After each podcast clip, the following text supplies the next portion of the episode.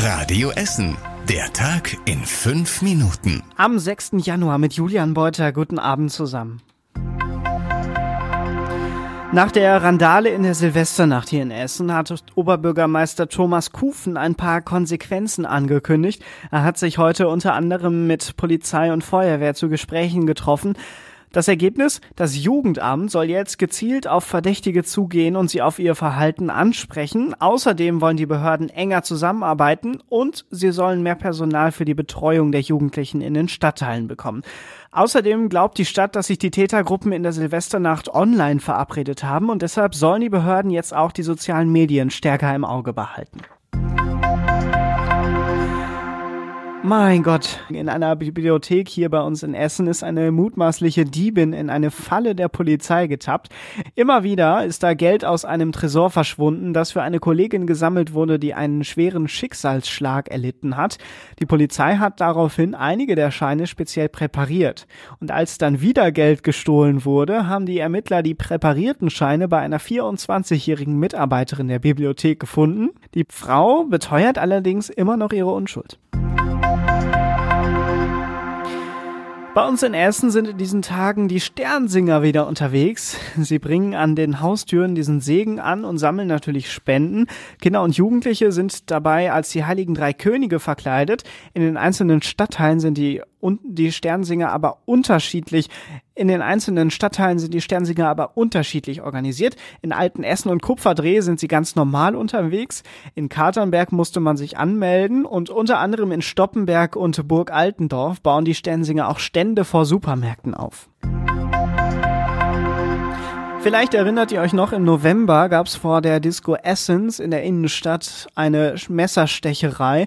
Das NRW-Innenministerium hat jetzt im Landtag auf eine Anfrage der AfD-Fraktion geantwortet. Bei der Tat sollen zwei Männer fünf andere mit Messerstichen teils lebensgefährlich verletzt haben. Laut Innenministerium waren aber weder die mutmaßlichen Täter noch die Opfer bisher Polizei bekannt. Allerdings liefert das Ministerium auch eine Liste der Polizeieinsätze an der Adresse der Disco mit.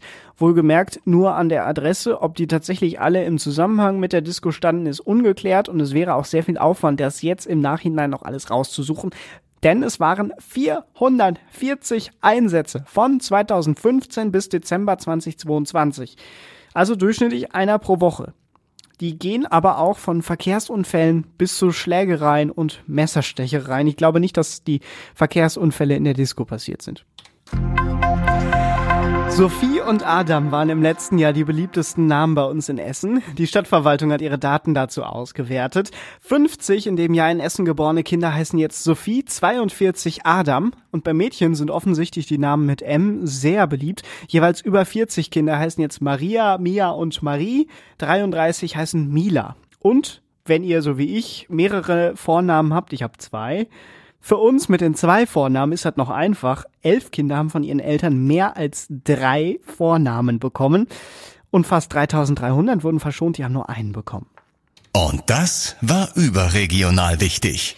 Die Bundeswehr bereitet jetzt die Lieferung von rund 40 Panzern an die Ukraine vor. Dabei prüft das Verteidigungsministerium gerade, wie die Schützenpanzer so schnell wie möglich dahin kommen in die Ukraine. Die Bundeswehr hat zwar insgesamt etwa 370 Maler, aber von denen müssen viele vorher noch mal in die Werkstatt. Und zum Schluss der Blick aufs Wetter. Heute Nacht ist es bewölkt, aber regnet nur selten. Es wird kaum kühler als tagsüber. Morgen dann lockern die Wolken schon mal auf. Die Sonne kann rauskommen und es bleibt meistens trocken. Es ist immer noch windig und mild bei bis zu 12 Grad. Am Sonntag und Montag geht es windig, teils stürmisch weiter und es kühlt sich zum Wochenstart etwas ab. Insgesamt gibt es viele Wolken mit kürzeren sonnigen Phasen dazwischen und nur ein bisschen Regen. Das war der Tag in fünf Minuten. Die nächsten aktuellen Nachrichten hier aus Essen gibt's dann morgen früh wieder ab halb acht hier bei Radio Essen. Tschüss, schönes Wochenende. Ich bin raus. Das war der Tag in fünf Minuten. Diesen und alle weiteren Radio Essen Podcasts findet ihr auf radioessen.de und überall da, wo es Podcasts gibt.